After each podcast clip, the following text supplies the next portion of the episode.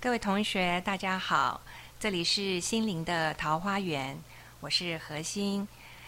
啊、今天我们很高兴又把我们这个开朗、活泼、可爱的刘医师又请来了。大家会不会觉得一听到他的笑声，觉得说哇，真的不相信他是刚刚走出癌症这个病患的人哈？真是很难想象。而且刘医师大家看不到，刘医师现在留了一个一头非常俏皮、可爱的、美丽的短发。那事实上呢，这是他们化疗以后的意外收获哈。那个呃，等一下他可以再自己描述一下 给大家听。那现在现在你以前那些假发啊、帽子啊，都束之高阁了，拿着送别人了，对不对？哎，不行啊，这种东西不能随便送的啦。哎，但是我留着，呃，那个假发还是可以用啦。我要变形的话，就可以变一个漂亮的小姐。哦，那你你以前的发型跟现在不一样嘛，对不对？我们在空中描述一下给他们听，好不好？对我我我是短发，那个我发质非常的粗又短啊。那因为做了化疗之后，头发全部掉光嘛，然后再长出来，就真的是像胎毛，细细的、软软的，而且还卷曲的呢。啊所以现在不用花任何钱去烫头发。对啊，现在就是最时髦的发型，所以真的是因祸得福哈。所以人生有时候真的换一个角度来看哈，那我们如果去看那个比较正面的话，就觉得说，哎，其实也蛮不错的哈。而且是不是也是因为这一场病，让你真的下定决心，呃，创造你的 C 型人生啊？哦，不，不是，我其实是想退休，是三年前就已经决定了。那时候就想说要过西行人生哦。那癌症是两年前的事情嘛，所以癌症只是让我更下定决心，而且让我要退休更没有借口，因为人家都觉得说我太早退休了，好像对人生的贡献还不够。那我现在得了癌症，好像很理所当然。那你刚刚讲西行人生哦，C 就是 A B C 的 C，那英文就是 cycle。C Y C L E，那就是一个圆，就是一个循环，一个圆圈的意思。就是说，现在讲的是说，不见得你要一个工作做一辈子，就像说我不用一辈子都做医生一样。到你人生这个事业走到顶峰的时候，也许他要开始走下坡的时候，那你在之前就赶快培养一个兴趣或者是一个志向，那继续第二个第二个事业，那第二个事业快，你差不多到巅峰了，又才创第三个，所以也许退休就不是五六十岁啦，也许是三四十岁就换另外一种人生，是这个意思。对，那真的很不错。所以我也是，其实我已经梦想很久了，我这下一个 career 要做艺术家。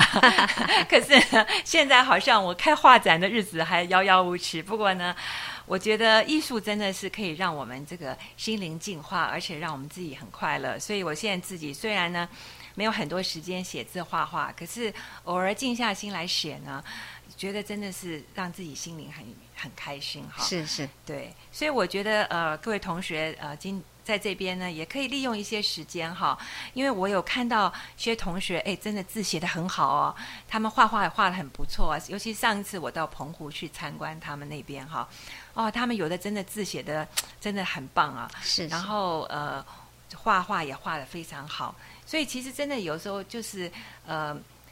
大家在这边正好可以好好想一下，他们下一个人生要怎么走哈。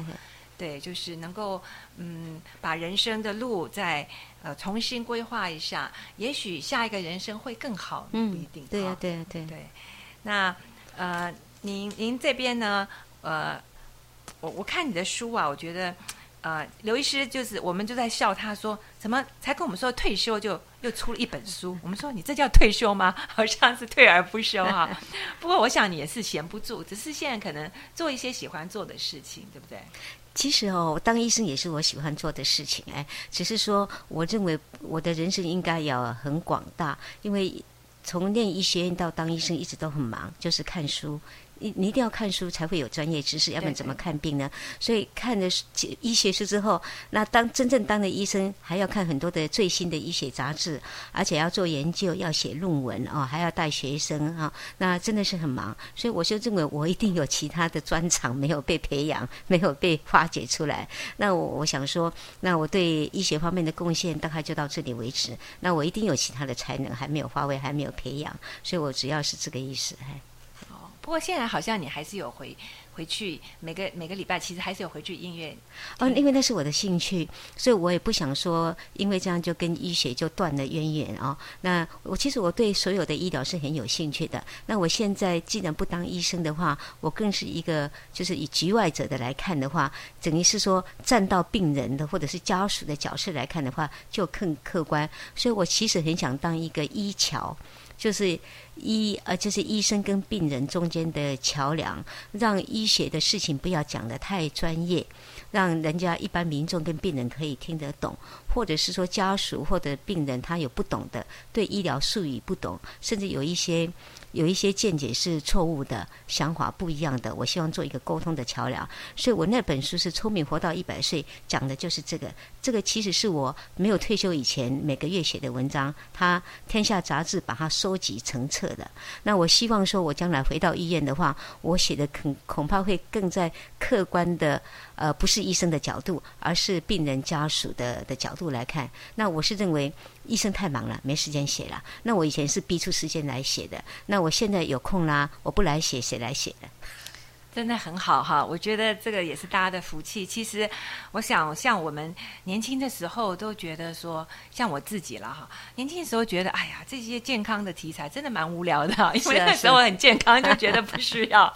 可是人到中年以后，真的发现说，哎呀，这这这健康就是最大的福气哈。那尤其说呃，像我们也老人家哈，呃，像我看你书上也有写的说，这父母亲给儿女最好的礼物哈。是什么？就是父母自己的健康，而不需要儿女因为要照顾父母而疲于奔命，或者是要把事业都都丢掉，哎，是这样子。对，我觉得这这真的是让我们很多这个所谓中年三明治的人生 感触很深哈。像我自己也是常常在想哈，像我那时候我父亲呃那时候得慢性病哈，也是很多年嘛。啊，那时候我真的。觉得啊，我母亲照顾他，就我母亲也压力很大啊。我每次在祈祷说：“拜托，拜托，好妈妈，妈妈绝对不能够倒下来，要不然我们真的不晓得怎么办哈。”那还好，我母亲也是一个非常。我们讲 EQ 很高的人哈，所以我母亲有时候父亲那时候身体不好啊，那呃我母亲有时候自己压力也蛮大了，可是她自己就还蛮会呃调节她自己。那所以我父亲过世以后，妈妈也是自己就把自己照顾得很好。我常常都觉得说啊，真的是呃感谢老天爷，他他也能够照顾好自己啊，那我们才能够真的再继续做我们自己要做的事情。不但是这样子哦，以此类推哦，像到中年的人，其实一定要把身体自己都要把它顾好，将来也是自己的健康，也是给自己儿女最好的礼物，一样的道理。对对。而且现在的年轻人，他们面临的环境越来越复杂，越来越困难，求生是越来越困难，所以我们自己越健康的话，儿女就越幸福。对，我们讲个。轻松一点的话题好了，因为 这个这个呃讲病人旺旺来哈，因为我也是呃这两年才听到这个医院里面特别的笑话，也许你可以来跟我们呃。哎，你怎么会有这种笑话哈？是这样子，我很喜欢吃凤梨酥，我到现在还是喜欢吃。但是我那天看的凤梨酥哦，那个基隆利亚口味凤梨酥我最爱吃，但它竟然上面写说一个小小凤梨酥卡路里四百四十五卡。对啊，对啊。我就吃到一半我就停了，哎，那。我所以人家喜欢知道我知知道我喜欢吃凤梨酥，所以常常会送我。我常常有凤梨酥，那我东西一定是跟人家分享，所以我就给住院医师。住院医师拿着一副很痛苦要拿不拿的表情。我说什么意思啊？你看，他就说，嗯，他今天值班不能吃凤梨酥。我说谁说的？他说用凤梨酥就是旺旺旺来，所以他今天值班的话，那个吃了凤梨酥，晚上他就没有办法休息，病人就急诊一大堆。对啊，这个是医院很特殊的这个聚会哈。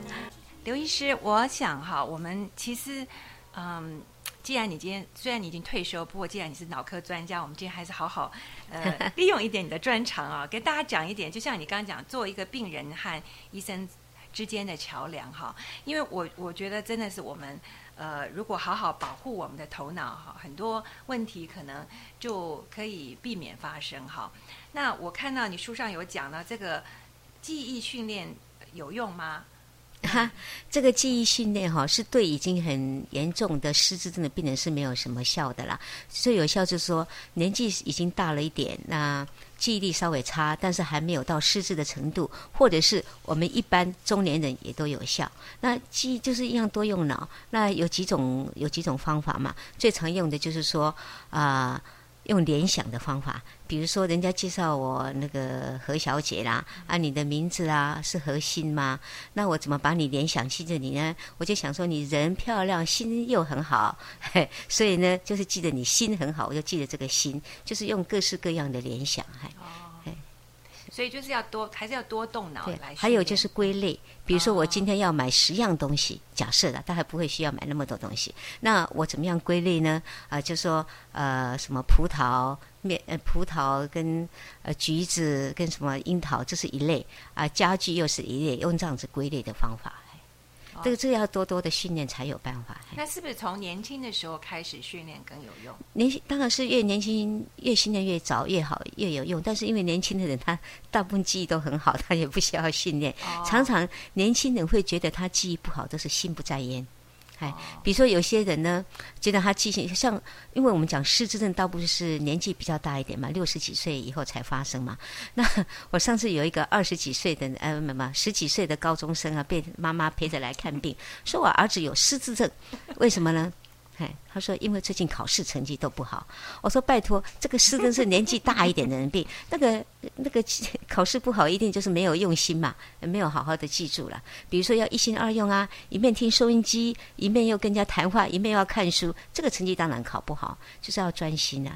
所以，所以我认为那个年纪年纪轻的人，大部分是没有用心。到了中年的记忆不好，不是他不用心，因为他事情很多。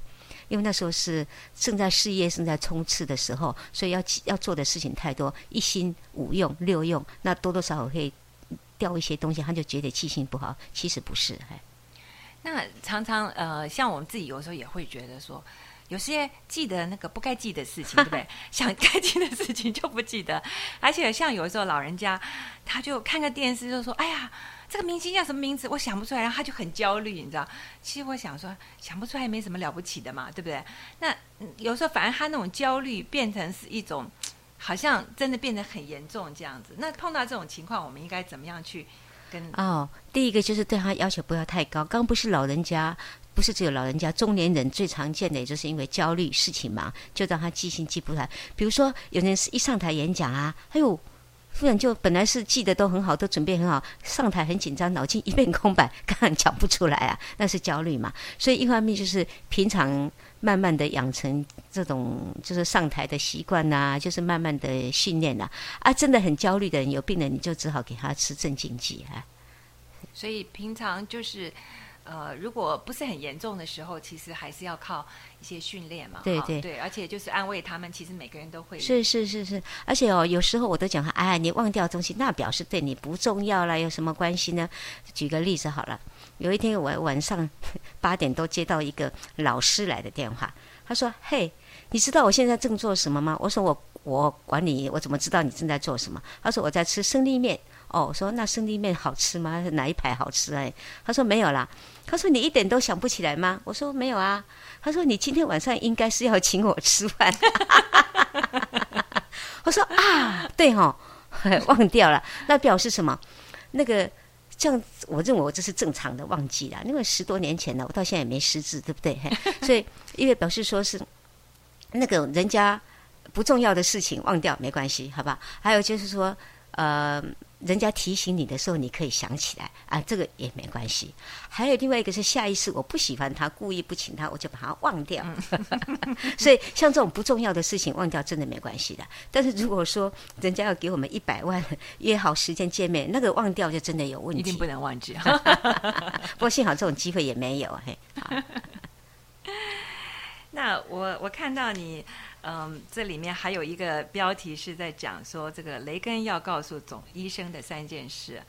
那你是不是可以跟我们分享一下？哦，这个是这样，大家都晓得雷根总统他是有老年失智症哦，他到他其实当总统最后任期的那个时候记性就不是很好，但是因为他的幕僚非常好，所以不影响他做总统，而且他有很好的幽默感，所以有时候他的记性不好的时候，他一发现人家跟他指出来之后，他就用幽默的予以带过了，好像很高明。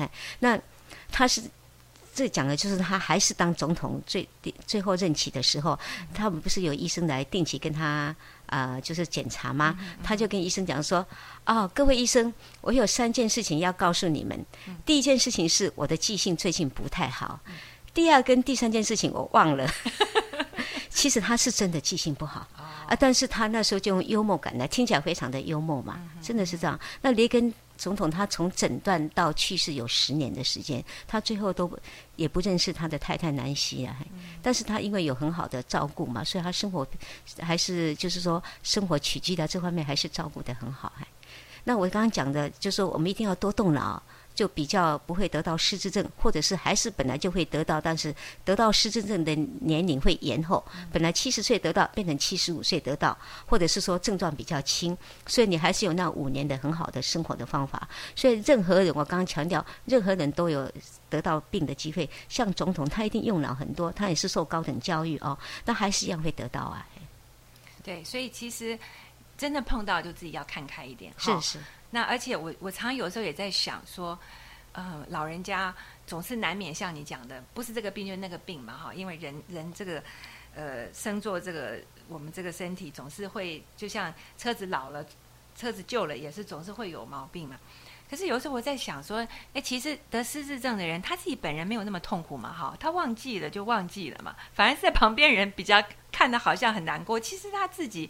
可能没有那么痛苦，反正像以前我父亲，他脑筋非常好，可他身体不听他的使唤，我觉得那样子可能还比较比较痛苦一点啊。都是痛苦啦，只是每个人的程度跟看法不一样。那失智症在早期的时候，他还是痛苦的，因为他惊觉到他的记忆力减退，而他没有办法去防止。那个时候他是知道的，那个就像说。就像你在海滩握一把沙，看那个流沙从你手指缝慢慢的流失，那个是很痛苦。但是他到很严重的时候，他真的是，但他忘了自己是谁，所以他真的是没有痛苦。但是呢，生活品质就不好，因为天冷了也不会加衣服，哎，所以所以还是连这些对，所以基本的都，哎，所以还是痛苦。那家属当然是很痛苦了，尤其是看眼看着你很敬爱的老师、你的长辈、爸爸妈妈这样子什么都不知道，那家属真的很痛苦。所以家属的。调试是很重要的。那刚讲说有病了就要去看医生，要治疗。他们没有病的时候，就应该好好的珍惜目前拥有的生命跟生活。对了，所以其实我觉得，呃，各位同学啊，在这边虽然呃有时候很多地方想去不能去，不过至少身体大部分都还蛮健康的啊。那大家真的要利用这个健康的身体，还是。呃，多多看书啊，多多做一些有意义的事情啊。虽然有时候有一些限制，不过我觉得说，真的像刘医师讲的哈，因为我凭良心讲，我觉得刘医师，嗯，也是蛮幸运的哈。因为因为我这几年也认得，呃，我不知道为什么我认得这么多得癌症的朋友，有时候我真的也很紧张，说哎，是不是下一个就是我？真的，我我那天一个朋友他，我听他。得骨癌，我就全身骨头都痛起来了。然后另外一个说胃癌，我也开始胃痛。然后真的是蛮紧张的。可是后来我自己也想说，哦，那今天我。